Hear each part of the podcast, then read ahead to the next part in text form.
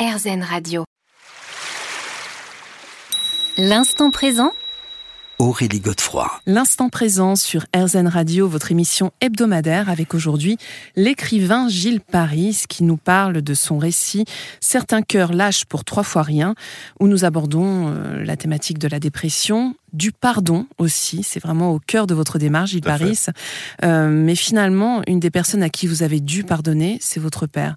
Est-ce que vous pouvez nous raconter ce qui s'est passé pour que quelque part ça vous mine autant et que vous gardiez ça au fond de vous aussi longtemps J'avais un père qui était euh, aimant, euh, qui était parfois colérique. Et vous savez, la colère, c'est un peu l'antichambre de la violence. Mm. Et il m'a frappé à plusieurs reprises. Je, je précise, et c'est très important, ce n'était pas un homme violent. Voilà, ça lui est arrivé deux fois dans sa vie à mon égard deux fois de trop sûrement, euh, et une fois notamment puisqu'il m'a quand même envoyé à l'hôpital. Et, et, et, si vous voulez, pendant longtemps, quand il m'a frappé, le jour où il m'a frappé, il m'a dit, en gros, tu n'es rien, tu es une merde, tu feras rien de ta vie, euh, tu seras incapable de, de progresser, etc. Et c'est des phrases qui sont rentrées en moi. Parfois, les mots font plus mal que les coups. Finalement, les coups, j'ai tout oublié, mais les mots sont restés pendant un certain temps. Et, chaque fois que j'avais euh, quelque chose qui ne marchait pas, ça arrive dans nos vies, euh, je me disais, il a raison, je suis une merde. Et donc, il a fallu... Vous aviez quel âge, pardon, lorsqu'il a prononcé ces paroles? Euh, J'avais 18 ans. Ah oui, en plus, c'est un âge quand même assez sensible. Oui. Voilà, quel âge on commence. Enfin, surtout pour moi, ça a été l'âge où j'ai commencé à travailler après mon bac. Et donc c'est vrai que ça m'a pas aidé au départ. Hmm. Mais euh, le pardon, c'est là où il est, il est, nécessaire, parce que depuis que je lui ai pardonné, euh, je peux vivre un échec normalement sans dire ah bah oui, je suis une merde. Non, je pense plus ça, c'est fini. C'est derrière moi, c'est dans l'oubli, et c'est plus du tout quelque chose que je serais capable de prononcer aujourd'hui. Et vous diriez que donc c'est ces dépressions qui vous ont permis euh, d'arriver à ce pardon? Oui, les dépressions, l'analyse que j'ai faite avec euh, le psychanalyste, euh, le bon docteur M, comme je l'appelle dans, le livre, un homme bienveillant de, 80 ans aujourd'hui, 82 ans, euh, avec lequel j'ai, que j'ai vu pendant un certain nombre de semaines, de deux à trois fois par semaine. Bon, je, ne le conseille pas à tout le monde parce que ça coûte cher, une mmh. analyse aussi, mais bon, j'en avais besoin et j'ai pris ce, parti-là de, mieux me découvrir pour apprendre à pardonner. je, je lui dois ça euh, au bon docteur M. C'est lui qui m'a appris euh, à pouvoir me pardonner et pardonner aux autres. Mhm. Et pour en revenir justement aux sources de la dépression, est-ce que vous pensez qu'il y a des éléments déclencheurs? Alors vous, c'est peut-être la violence de votre père. Euh, est-ce qu'il peut y avoir d'autres choses? Est-ce qu'on est tous égaux face à ce, risque de dépression Plus ou moins, ça dépend un peu des, personnalités qu'on a, de la fragilité qu'on a. les, signes avant-coureurs, c'est toujours des, des, immenses fatigues. on en fait trop dans tous les sens du terme, on travaille trop. On n'est pas loin du burn-out, quoi. On n'est pas loin du burn-out. Le burn-out, c'est très spécifique euh, au monde professionnel, hein. euh, mais ça fait partie, euh, ça fait partie des, des, signes avant-coureurs, la fatigue, et puis peu à peu s'installe, c'est très sinueux, c'est un peu comme une sorte de, de, serpent autour de vous qui va vous dire que tout problème est insurmontable. Ça, c'est un des signes avant-coureurs de la dépression. Il y a une forme d'impuissance, vous n'allez pas y arriver. Voilà, c'est ça. Dans votre tête, c'est comme ça. Vous n'allez pas arriver à la fin de votre journée, vous n'allez pas arriver à... On vous demande, on vous rajoute trois dossiers, euh, euh, ça vous fait un coup au cœur, etc. Donc, euh, voilà, c'est cette... Peu, peu, à peu cette dévalorisation de vous-même qui sont des signes avant-coureurs auxquels il faut absolument prêter attention. Hmm. Alors vous évoquez aussi la mélancolie qui tout, doucement s'installe. Mais finalement, vous dites que c'est une mélancolie qui nous oblige à vivre dans le présent.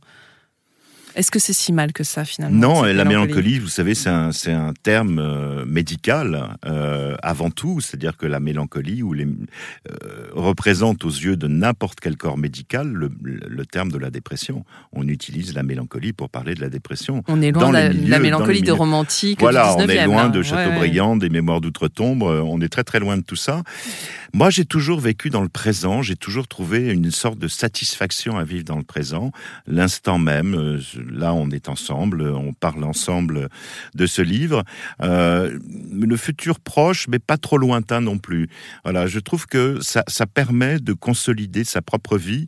Et, et je me souviens quand j'étais dans les hôpitaux, je trouvais les journées particulièrement longue, puisque pour un dépressif, la notion du temps est inversée. C'est-à-dire que vous, vous, en fait, vous courez toute la journée, vous faites plein de choses, et vous arrivez à la fin de la journée, vous dites déjà, et vous vous rendez pas compte de cette journée incroyable qui est passée.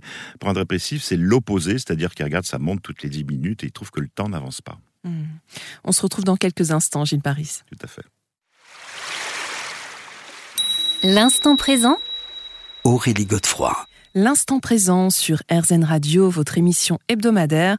J'ai l'immense bonheur de recevoir aujourd'hui l'écrivain Gilles Paris. Alors Gilles Paris, on parlait de la mélancolie. Oui. Euh, alors vous disiez que c'était l'un des signaux précurseurs hein, à la dépression. Et alors dans votre livre, vous l'évoquez ainsi, vous dites La mélancolie prend toute la place, elle étire ses pattes visqueuses dans mon corps qui s'engourdit à sa merci, elle se débarrasse du passé et de l'avenir, elle m'oblige à vivre le présent comme seul horizon. Elle n'aime ni la vie, ni les couleurs. Elle motte l'espoir, l'envie et le désir. Bah, c'est pas rien. Et je dis même d'ailleurs que c'est comme une sorte d'animal qui entre en vous euh, et qui fait de vous une personne différente de ce que vous êtes d'habitude. Racontez-nous, euh, parce que c'est intéressant, ça, on a le sentiment d'un dédoublement. C'est un, un, véritable dédoublement. C'est-à-dire que quand on tombe en dépression, euh, cet animal visqueux dont je parle entre en vous et, en effet euh, assombrit toutes vos pensées. et, le jour où la dépression s'en va, euh, c'est comme si l'animal se retirait de lui-même. C'est incroyable, hein, le, changement euh, à la fois d'humeur, de, de, ressenti. De, euh, c'est comme si, en effet, on, on, se dédouble pas réellement, évidemment. on est toujours le même, mais un moi négatif, on va dire, ou un moi qui vous tire vers le bas. et quand on est quelqu'un d'assez positif comme moi, mmh. c'était une lutte permanente, justement, pour pouvoir voir vers le haut, parce que même si j'en ai traversé plusieurs et, et, même si je me suis réellement battu, il faut quand même savoir que la seule personne qui peut vous aider quand vous êtes dans une dépression, c'est vous. Euh, c'est vous êtes le, seul à pouvoir donner le, le, coup de pied au fond de la piscine pour remonter à la surface. Mais d'autant euh, plus dans votre travail, dans votre métier, parce que rappelons aussi que vous êtes attaché de presse. Vous êtes aussi dans un métier, euh, j'allais dire, de, de, figuration. Vous devez faire bonne figure, sourire. Enfin, c'est quand même. oui, donc ça, ça m'a jamais, ça m'a jamais manqué. Mais il faut savoir que, évidemment, dans les dans les dépressions que j'ai eues, j'ai eu des arrêts maladie, parfois même très longs. enfin, une de mes plus grosse dépression a duré deux ans, euh, deux années pendant lesquelles je n'ai pas travaillé. Donc, euh, et vos euh, employeurs ont été compréhensifs? Très. C'était à l'époque, c'était Olivier Orban qui dirigeait Plomb et il a été un employeur absolument modèle et il m'a vraiment aidé jusqu'au bout. Hmm. Alors après cette phase de mélancolie, en fait, vous dites que la dépression proprement dite, quand elle arrive, bah, nous amène à un lâcher prise. Est-ce que c'est une forme de soulagement ou pas? Parce que vous dites que vous le détestez pas. Hein, euh, non, je déteste pas. parce que justement, vous ne vous souciez plus de rien. Voilà, c'est ça. C'est-à-dire que vous avez l'impression de tomber dans un puits. Euh, c'est très facile de tomber en fait.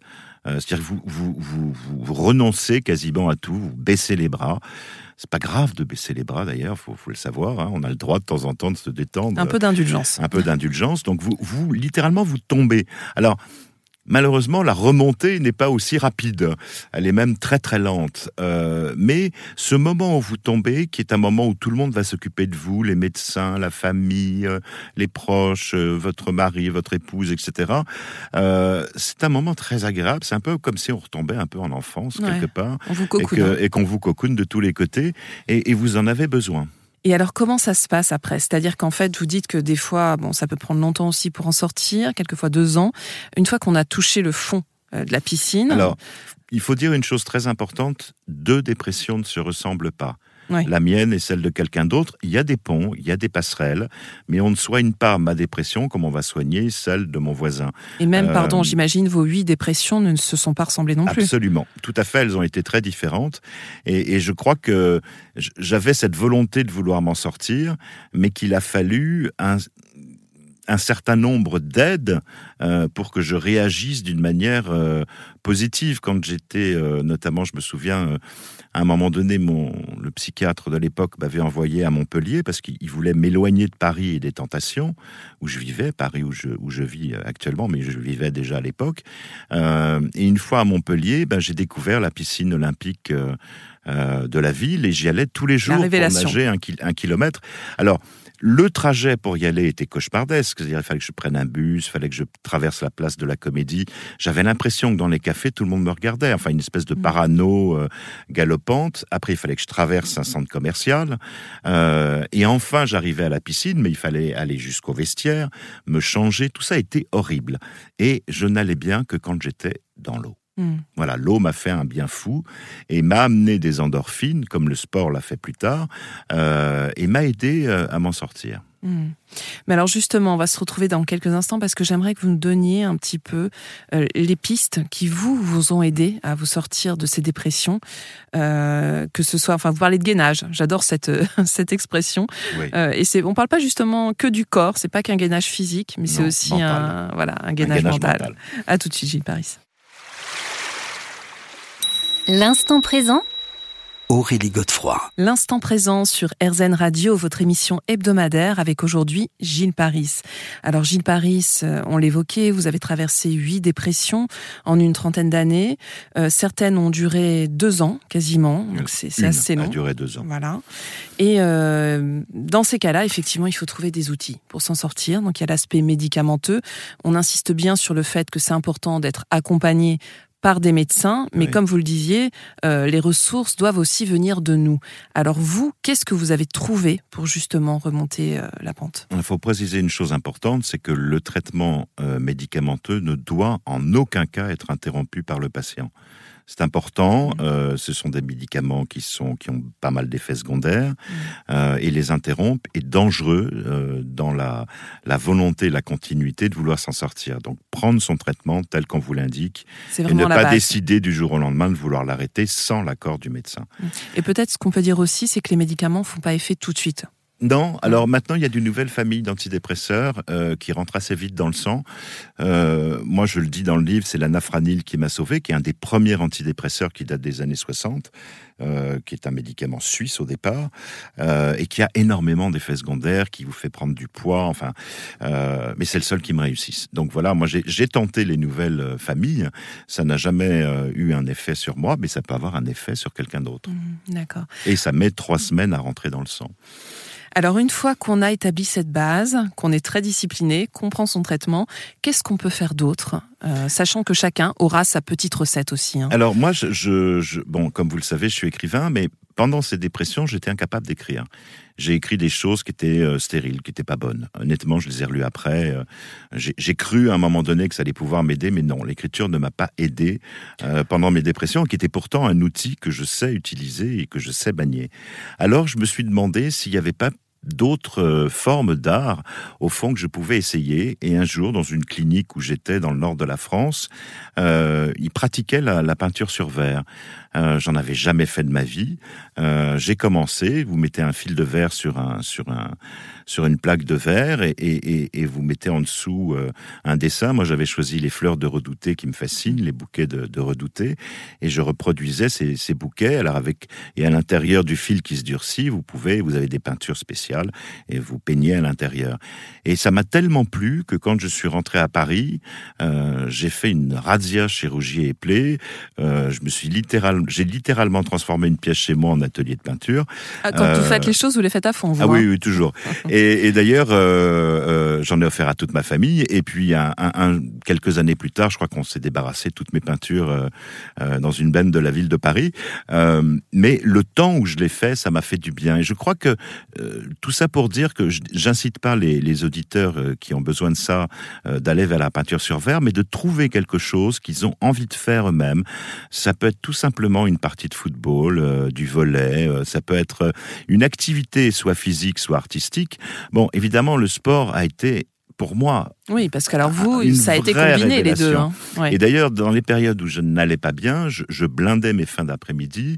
Euh, je voyais mon, mon psychiatre deux fois euh, dans la semaine et j'avais trois séances de sport en fin d'après-midi et, et qui demandaient un effort. J'avais pas mal de médicaments que je prenais à l'époque, donc on va dire que pour les séances cardio, c'était pas toujours facile, euh, mais j'y arrivais et ça me, le fait d'y arriver me, me faisait un bien fou. Et Mm. puis il y a toujours cette expliquez-nous ce, ce mécanisme justement du sport sur, euh, sur notre corps et aussi notre psyché. Parce que en fait, euh, d'abord, quand vous faites du sport, euh, vous devez vous concentrer sur sur ce que vous faites. Donc vous pouvez pas vous concentrer sur tout. Mm. Donc il y a une partie Donc, des les choses. idées noires, à un moment Voilà. donné, on les met de côté. Vous les mettez de côté. Et d'ailleurs, elles s'en vont d'elles-mêmes. Parce que vous avez une concentration sur ce qu'on vous demande de faire, je sais pas, euh, euh, 200 sauts à la corde ou ou faire des pompes ou passer des arceaux. euh, euh, Il y a une concentration qui vous éloigne un peu de tout ça, qui libère votre corps, parce que faire du sport euh, équilibre aussi votre vie et, et votre corps, euh, et vous apprend beaucoup de choses dans la vie. C'est là où j'ai appris le fameux gainage, euh, qui terminait en général toutes les séances, où vous vous mettez sur les coudes, euh, et avec les jambes tendues, et, et- et- vous devez rester un certain nombre de secondes. Et au fond, je me suis dit, euh, pour soigner la, la dépression et, et ce temps euh, très allongé pour chaque dépression, il faut faire une sorte de gainage mental, c'est-à-dire être patient et se dire que ça va arriver, on va s'en sortir, ne pas aller trop vite, ne pas vouloir se dire que ça y est, si un, un matin on se sent mieux, il faut tout de suite aller travailler. Euh, ce gainage mental, moi, m'a énormément aidé aussi Mm. pour m'en sortir. Donc on retourne toujours sur euh, cette, euh, cette question de, de l'indulgence aussi, hein, de, de l'amour de soi. Ouais. Absolument. On se retrouve dans quelques instants.